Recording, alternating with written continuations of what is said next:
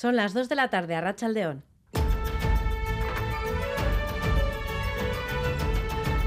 Crónica de Euskadi con Irache Martínez.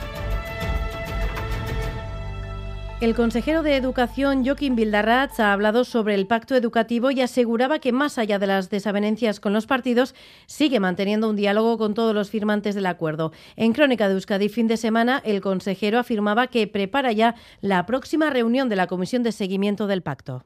Ha habido reuniones, eh, pero no de la comisión. En ese sentido no voy a decir lo que no ha sido, eh, pero estamos trabajando y cuadrando agendas. Pero también le digo que serán, eh, será una reunión eh, discreta, además de que ya tenemos establecido el calendario para los próximos meses también para eh, esta comisión de trabajo.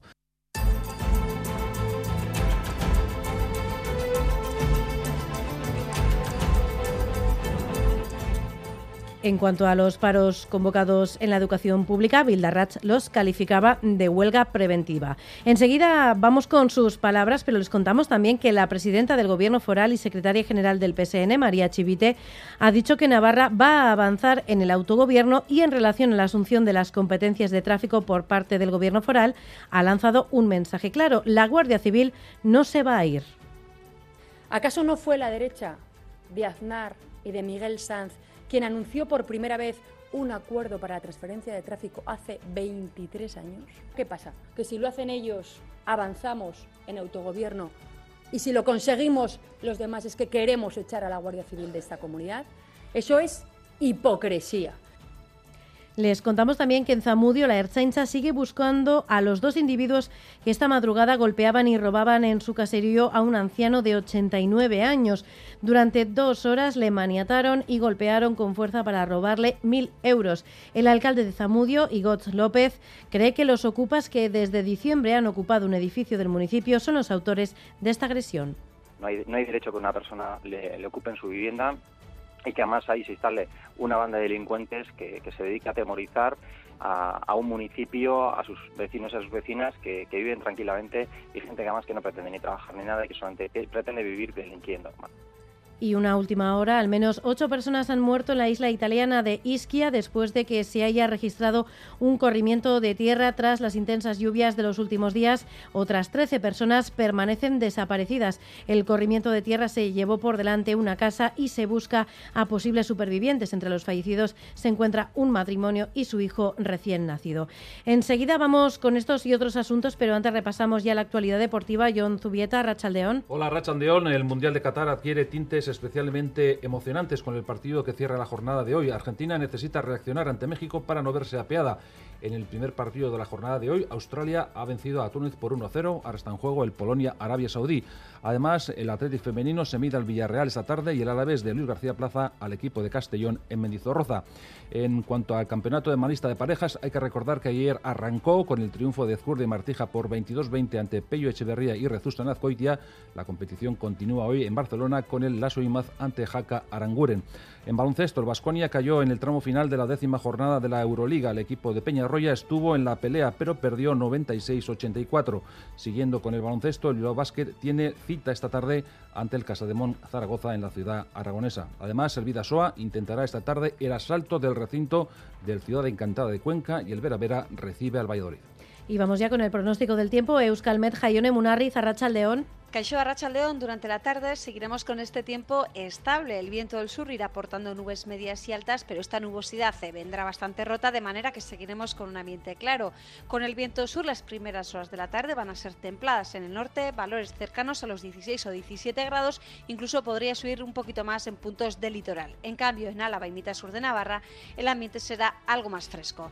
El domingo seguiremos con este tiempo tranquilo hasta media tarde, pero después la llegada de un frente por el oeste traerá cambios así que un ambiente frío de madrugada, pero después con el viento del sur, que será algo más intenso que hoy, los termómetros alcanzarán eh, valores similares a los de hoy y el ambiente será agradable con nubes y claros. Pero durante la tarde, comenzando desde la costa de Vizcaya, el viento comenzará a girar a oeste e irá arreciando, aumentará la nubosidad y regalará la lluvia, lluvia que se irá extendiendo a todo el territorio para la noche. En carreteras sin incidencias a esta hora, en el control técnico, Jesús Malo, Joseba Urruela y Javi Javi Martín. Son las 2 y 5 minutos de la tarde. Comenzamos. Crónica de Euskadi con Irache Martínez. El consejero de Educación, Joaquín Bildarratz, ha estado esta mañana en Crónica de Euskadi fin de semana y ha hablado del pacto educativo. Aseguraba que más allá de las desavenencias con los partidos, sigue manteniendo un diálogo con todos los firmantes del acuerdo. Y sobre los paros convocados en la educación pública, Bildarratz los calificaba de huelga preventiva. Agustín Sarrionandia. Bildarratz ha asegurado que las reuniones continúan con los grupos parlamentarios, con los sindicatos, con todos los agentes involucrados en el sistema educativo con el objetivo de recabar sus aportaciones, mejorar el actual anteproyecto de ley y reescribirlo para después remitirlo al Parlamento. Espera que en un mes aproximadamente se reúna la Comisión de Seguimiento del Pacto Educativo. Lo que tenemos que hacer es ver, ver dónde pueden estar las diferencias, las preocupaciones, porque todos los firmantes nos ratificamos en ese acuerdo y sobre ese acuerdo es sobre el que tenemos que construir. Puede haber diferencias de interpretación, de lecturas, y por eso esta misma comisión nos puede ayudar a solventar esos problemas. Respecto a la convocatoria de las dos jornadas de paro, el consejero de Educación confiesa no entenderla cuando los propios sindicatos forman parte del proceso de aportaciones para la mejora del anteproyecto de ley. Se está convocando una huelga con un texto que se desconoce.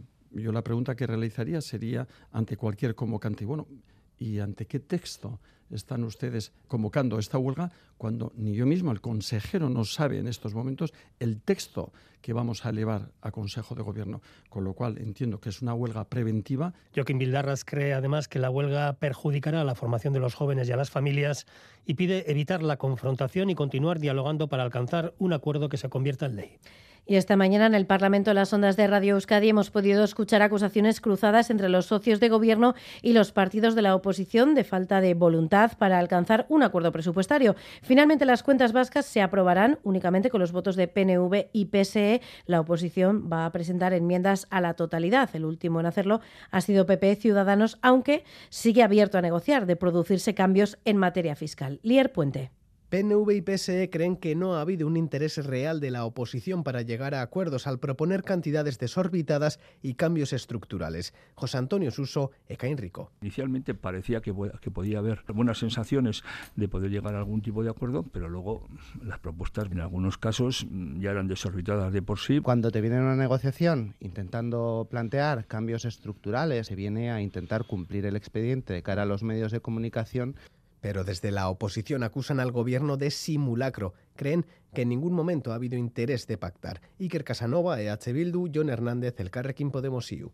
Es evidente que el gobierno ha realizado un simulacro de negociación. Lo que no se puede es opas y sorber. O sea, lo que no se puede es tomar la decisión de aprobar los presupuestos unilateralmente y luego pretender tener entretenido a todo el país durante dos o tres meses. Nos ha hecho una contraoferta a nuestra propuesta eh, que no tenía ningún tipo de compromiso político. PP Ciudadanos también planteará una enmienda a la totalidad, aunque todavía mantienen la puerta abierta al diálogo. Luis Gordillo. ¿Por qué no aplicamos parte de esa sobrerecaudación a un pequeño alivio fiscal? Nuestra puerta, por supuesto, ha estado, está y seguirá abierta. El plazo para presentar las enmiendas a la totalidad finaliza el lunes al mediodía. También se ha hablado de la subvención al transporte público. Desde el PNV piden al Gobierno central ampliar a partir del 1 de enero las ayudas que hasta ahora pagaba a medias el Estado con las instituciones vascas y así no tener que asumirlo en su integridad. Tanto su socio de Gobierno, el PSE, como la oposición le reclaman que deje de mirar a Madrid y haga uso de las competencias y el dinero público para el beneficio de la ciudadanía, Lier. Hasta ahora el 30% del descuento en el transporte público lo asumía el Gobierno central y el 20% restante las instituciones vascas. Y así le gustaría al PNV que se mantenga, que no tenga que financiar la totalidad. José Antonio Suso. Siempre hemos tenido claro que había que eh, la ayuda del 50%, por lo menos durante los próximos seis meses, viendo cuál es la evolución de la inflación, pero en los parámetros que estaban eh, recogidos, que el 30% con financiación del Estado. Ante una medida que está funcionando y que la ciudadanía agradece, al PSE le extraña la dificultad del PNV para financiarlo. Eka Enrico llama la atención bastante que un partido nacionalista, en este caso, se nos haya vuelto tan español, mirando todo el rato a, España. Yo creo que las competencias, además de para reclamarlas, están para cumplirlas. Y esto es una competencia nuestra. La oposición les recuerda que el dinero público se recauda por los propios ciudadanos y en ellos debe revertir. Iker Casanova, EH Bildu, John Hernández, El Carrequín Podemos IU y Luis Gordillo, Pepe Ciudadanos. Es paradójico la prisa que se dan algunos en reclamar inversiones, por ejemplo, para el tren de alta velocidad y la enormidad que les cuesta poner medidas al servicio de la ciudadanía. No va a pagar ni Pedro Sánchez ni Íñigo Urcuyu. En ambos casos, cada uno en sus competencias, estamos hablando de dinero público. Lo vamos a pagar todas y todos. El dinero público parece que está ahí en el éter flotando. No, no, lo paga el ciudadano al final, lo paga el contribuyente, ¿no? Reclaman que se aplique un sistema más progresivo dependiendo de las rentas de cada uno. La presidenta del Gobierno de Navarra y secretaria general del PSN, María Chivite, ha señalado este sábado que Navarra va a avanzar en el autogobierno y en relación a la asunción de las competencias de tráfico por parte del Gobierno foral ha lanzado un mensaje claro. La Guardia Civil no se va a ir. Hola, los socialistas se han presentado con los deberes hechos a su Comité Regional de Navarra y con los presupuestos de gobierno finalizados y alabando el trabajo y los acuerdos realizados en estos cuatro años de gobierno. En el acto, la secretaria general María Chivite ha dicho que no tiene palabras para calificar la actitud de la derecha en relación con la transferencia de tráfico y mucho menos metiendo en el debate a ETA. Ha señalado también que la derecha de Miguel Sanz y Aznar fue la primera en anunciar el acuerdo para la transferencia y que Navarra Suma también lo ha tenido en su programa electoral. María Chivite, presidenta de Navarra. Que si lo hacen ellos, avanzamos en autogobierno y si lo conseguimos los demás es que queremos echar a la Guardia Civil de esta comunidad. Eso es hipocresía. Ha dejado claro que la Guardia Civil no se va a ir de Navarra y que seguirán trabajando en el autogobierno de la comunidad foral, completando una transferencia que les queda pendiente. Ha querido remarcar igualmente que no ven el autogobierno como una ventaja, sino como una herramienta. Por eso seguiremos avanzando en nuestro autogobierno, amparado constitucionalmente, porque para los socialistas el autogobierno no es un privilegio ni una confrontación, es una herramienta para la prosperidad y para el progreso. Ahora tienen la mirada fijada en las elecciones autonómicas y municipales del próximo mes de mayo, asegurando que el objetivo es gobernar con una mayoría social. Euskal Herria Bildu ha presentado hoy una estrategia energética para hacer frente al cambio climático y la emergencia ecológica. La propuesta recoge la necesidad de encontrar soluciones energéticas de autoconsumo en Euskal Herria ante la vulnerabilidad del territorio. La coalición soberanista pretende alcanzar mayor suficiencia las próximas décadas, Eder Carrero. Euskal Herria Bildu cree en la necesidad de un modelo energético comunitario. Uno de los principales objetivos de esta nueva estrategia destaca la retirada de energías fósiles sustituido por un sistema energético en Euskal Herria 100% renovable. Arnaldo Tegui, coordinador general. Planteatzen ari garen alternativa ez da alternativa erretza eta konbentzionala. Planteatzen ari garena da irautza kultural bat. Irautza bat behar du ditugun erronkei aurre egiteko herri honek eta gizateriak. Un modelo a la vasca propone Otegui un modelo que cambie por completo los hábitos de vida, de consumo y producción. EH Bildu destaca que la transición energética debe ser la palanca de una transformación ecosocial. Debe hacerse frente a los fundamentos del capitalismo, eso sí, teniendo en cuenta los límites y la vulnerabilidad del territorio. Pello Chandiano, director de programa, y Miquel Otero, secretario de Transición Energética. Jakinda erronka izugarria dela eta gure egoera zaurgarria dela, herri bezala zaurgarria garela, uste dugu behartua gaudela erronka hau aukera bezala ikustera. Bultzatzeko eta katalizatzeko eraldaketa ekosozial bat. Larrialde klimatikoari eta krisi ekologikoari buelta eman nahi bali madiogu, CO2 isuriak alde batera utzi behar ditugula, CO2 isuriak alde batera usteko baliabide energetiko fosilak atzean utzi behar ditugula. La coalición dice es necesaria soberanía política y energética para llevar a cabo la transición en el momento en el que dicen la emergencia ecológica entra en fase crítica. Y en Iparralde acaba de celebrar su primer congreso la coalición Abertzale EH Bay. Han pasado 15 años desde que se presentó por primera vez a unas elecciones en Lapurdi, Baja Navarra y Suberoa y hoy han votado a favor de su nueva dirección y su hoja de ruta política. ¿Cuál será su línea general? Bayona y Torsa Garzazu pues quieren darle una nueva continuidad al movimiento. Esas han sido las palabras utilizadas en el primer congreso de HBAI. Unos 200 miembros han reunido en la Casa de las Asociaciones de Bayona y han aceptado por unanimidad la hoja de ruta para los próximos cuatro años, agradeciendo lo realizado hasta ahora. Escuchamos a Nicolás Blen, nuevo secretario general de HBAI. Oinari politikoan ez da desadosasun nagusirik hau batez, bozkatu baita uh, bide behar segitzeko aukera indartsua dugu uh, ondoko urtei begira eta gogotsu lotuko gira lanari. En la hoja de de ruta hablan de la necesidad de tomar las decisiones en Euskal Herria. Por ello, las próximas citas serán las elecciones senatoriales y europeas, pero sobre todo las municipales de 2026. Mientras tanto, la reivindicación principal será superar la mancomunidad de Iparralde y crear una colectividad de estatus especial. Arlo instituzionalean, gaur egun eh, dugun irigune elkargoaren eh, etapa hori gainditzea, eta 2026eko erriko eta elkargoko hauteskundei begira, lehen planoko aldarrikapena izaite hori, bestean artean noski. Con Blen, 13 personas formarán el nuevo equipo directivo. Un grupo joven, 38 años de media y motivado. Matilda Agui será la portavoz. Bizki EH Bairentzat maire izaitea, ore handi, handi bat da. Lana bada, baina. También han ratificado el compromiso para seguir trabajando junto a EH Bildu en Egualde. Ha hecho lo propio también Mayalen Iriarte. Y además la coalición ha recibido apoyos internacionales, con representantes venidos de Canaquia, Polinesia y Córcega. Y en Madrid, jornada de actos políticos. Por un lado, emotivo acto de Podemos en apoyo a la ministra de Igualdad, Irene Montero, y por otro, segunda parada del Partido Popular en su gira para rechazar la derogación del delito de sedición. Corresponsal en Madrid, Isaro Baza, Racha León. A León, sí, acto multitudinario de Podemos en apoyo a la ministra de Igualdad, Irene Montero. Cientos de personas han acudido a la cita para rechazar, denunciar los ataques que ha recibido la ministra durante esta semana. Representantes de Bildu y Partido Comunista se han sumado al acto, también telemáticamente el expresidente del Gobierno, José Luis Rodríguez Zapatero, pero no en cambio la vicepresidenta Yolanda Díaz. Entre aplausos y emocionada, Montero ha agradecido todas las muestras de apoyo y ha denunciado la campaña de violencia política que ha sufrido los últimos días. Y la violencia política no es una bronca un día en el Congreso ni una palabra malsonante, es una estrategia para que nos sintamos culpables y avergonzadas de nuestra lucha, de la lucha feminista. La prueba más evidente de ello es la reacción no de la extrema derecha, sino del Partido Popular. Quien siembra vientos recoge tempestades, decían. Pues precisamente el Partido Popular ha celebrado otro acto en el antiguo instituto del presidente Pedro Sánchez, acto que se marca en la gira de los populares para rechazar la reforma del delito de sedición. Sin embargo, el líder popular, Alberto Núñez Feijó, ha aprovechado la cita para presentarse como alternativa de gobierno y criticar no solo la reforma de la sedición, sino también la ley del sí. Ha reformado el Código Penal para que desaparezcan los delitos que han cometido los condenados por el Tribunal Supremo y que ahora amenazan para volver a cometerlos. Lo peor es que en este país se están excarcelando a agresores sexuales por una ley mal redactada que ustedes se niegan a corregir. Pues entre tanto, el presidente Pedro Sánchez está interviniendo a esta hora en la cumbre de la Internacional Socialista, cumbre en la que este fin de semana Sánchez será nombrado nuevo presidente de la Internacional Socialista.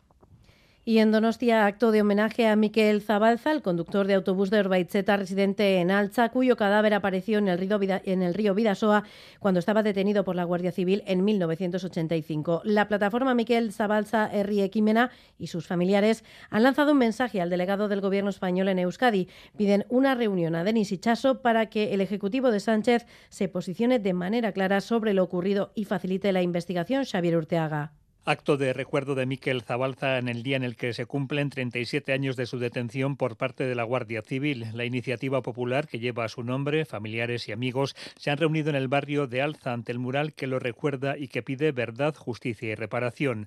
La iniciativa popular Miquel Zabalza ha anunciado que han solicitado una reunión con el delegado del gobierno en Euskadi, Denis Ichaso. Han recordado que hace dos años Ichaso acudió a título personal al homenaje que le hizo el Ayuntamiento de Donostia a Zabalza. Consideran que fue un gesto positivo, pero quieren que el PSOE y el Gobierno den más pasos. Y ellos, que están en el Gobierno, igual que hace 37 años, que tenían la Guardia Civil a sus órdenes, y hoy en día estamos igual, y es un Gobierno demócrata, o que se llama demócrata, pues no entendemos por qué después de 37 años sigue sin esclarecerse la verdad, sin reconocer la verdad del Estado de lo que hizo con Miquel Zabalza y los demás detenidos y que murió eh, a causa de la tortura. Piden al PSOE que desde su posición de partido de gobierno actúe con transparencia y creen que el proyecto de ley de secretos oficiales va por el camino contrario. En la carta remitida al delegado del gobierno aseguran que los familiares necesitan que se cierre el episodio por completo y que la sociedad vasca tiene derecho a pasar esta página de su historia desde la verdad. Y en Bilbao, homenaje del ayuntamiento a las mujeres represaliadas encarceladas en la cárcel de Orue. Se ha colocado una placa en el barrio de Santuchu, en el lugar donde se ubicaba la prisión. Allí ha estado Nerea Inchausti.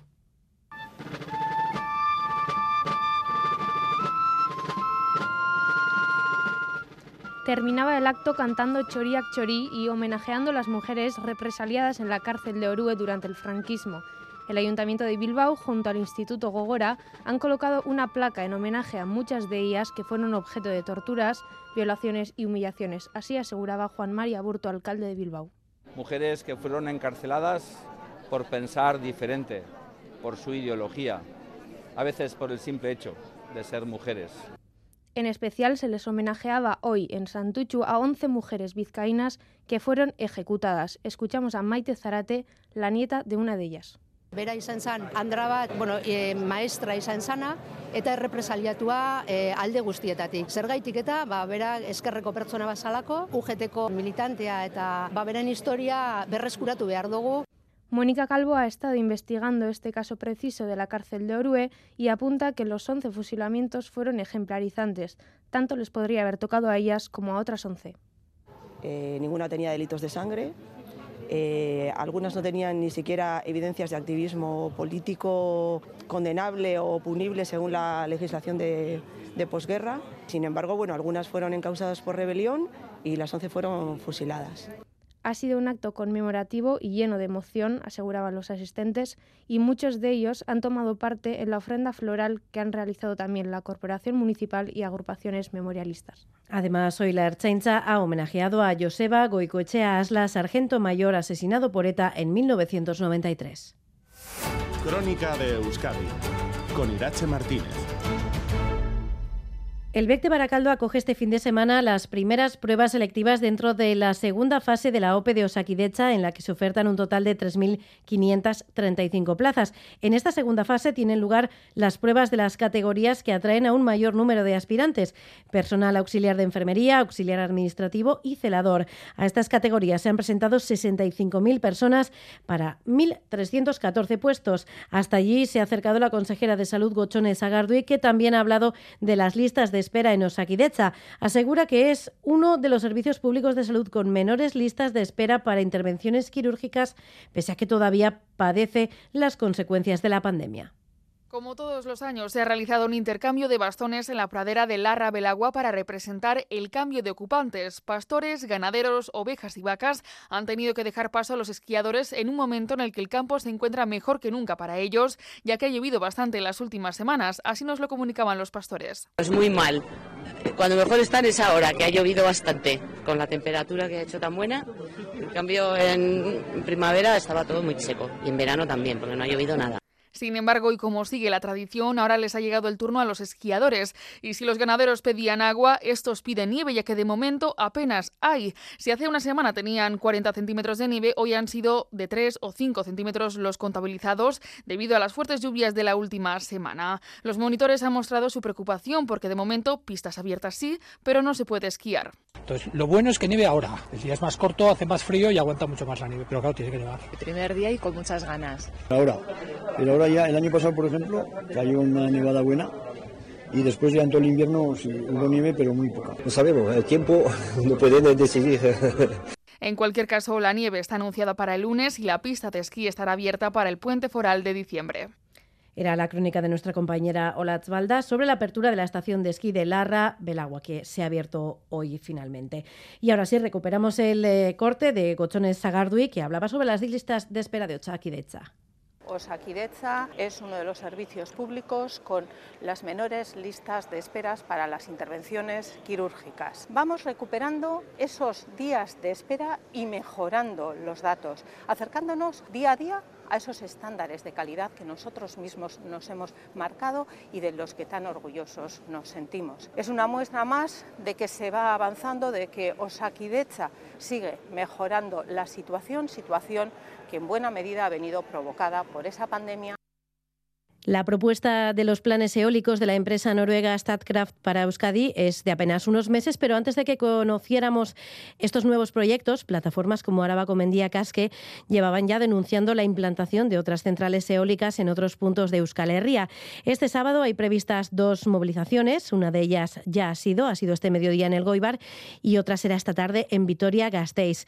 Rebeca González Garaita, portavoz de Araba Mendía Casque, Arrachaldeón. Arrachaldeón, bye. Las movilizaciones eh, de este sábado han sido convocadas por las plataformas Caracate Visirik y Araba Visirik. ¿Cuál es la principal reivindicación que también apoyáis vosotras? Bueno, pues la principal reivindicación es que los montes son espacios naturales a conservar, no son zonas de, sacrificio como nos lo están vendiendo, ¿no? No queremos que se industrialicen porque son eh, las zonas que en realidad nos van a servir para eh, poder mitigar, entre otras cosas, el cambio climático. ¿no? Tampoco queremos su privatización, porque al final son espacios comunales o de utilidad pública que tienen que seguir siendo para el uso eh, común de todos, ¿no? No puede ser para beneficios de oligopolios a los que poco les interesa pues, las poblaciones que, que hay alrededor o las personas o qué, biodiversidad acogen estas zonas, ¿no? Estas hábitats. Entonces vemos que eh, a través de estas infraestructuras se va a producir una fragmentación del territorio pues a nivel bastante global y a nivel local. No tenemos eh, ningún plan territorial sectorial de las energías renovables que indique cuáles son los lugares adecuados para la instalación de, estas infraestructuras, mega infraestructuras. Eh, también queremos decir que eh, según la ley de las directrices de ordenación del territorio, estas infraestructuras deben ser eh, coherentes con la conservación de la biodiversidad y de estas zonas naturales y con la conservación también de, y protección de, la zona rural, ¿no? que estamos viendo que, no se da, porque estas infraestructuras, aparte de, de, industrializar kilómetros de cordales de monte y de bosques, que pueden ser autóctonos o no, eh, también tienen asociados eh, líneas eléctricas y bueno, al, final el territorio eh, pues, se industrializa del todo, ¿no? Mm. Y, y, lo que pedimos, eh, simple y llanamente, es que sean zonas de exclusión, ¿no? Como nos lo dicen nuestras, nuestras leyes y les hacemos caso, por supuesto. Mm. Ambas protestas, eh, la que se ha realizado ya en el Goibar y la que se va a hacer esta tarde en Gasteiz, en la Plaza de la Virgen Blanca, em, se ha querido escenificar de una manera muy visual eh, estas denuncias que hacéis. Eh, lo hacen con la construcción de una torre eólica de 200 metros, que es claro lo que se van a encontrar los vecinos y vecinas de las zonas en las que se va a poner pues una instalación eólica, ¿verdad?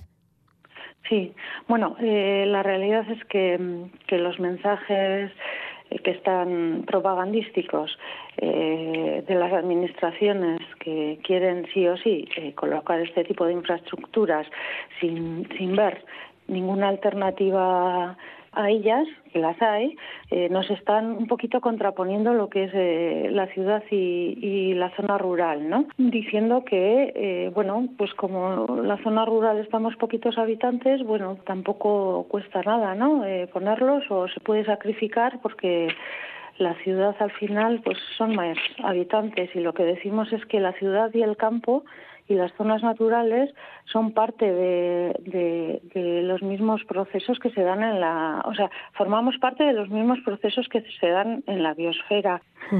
Y, por ejemplo, eh, ¿cuál sería la alternativa si no hubiera eh, o no se construyeran parques eólicos?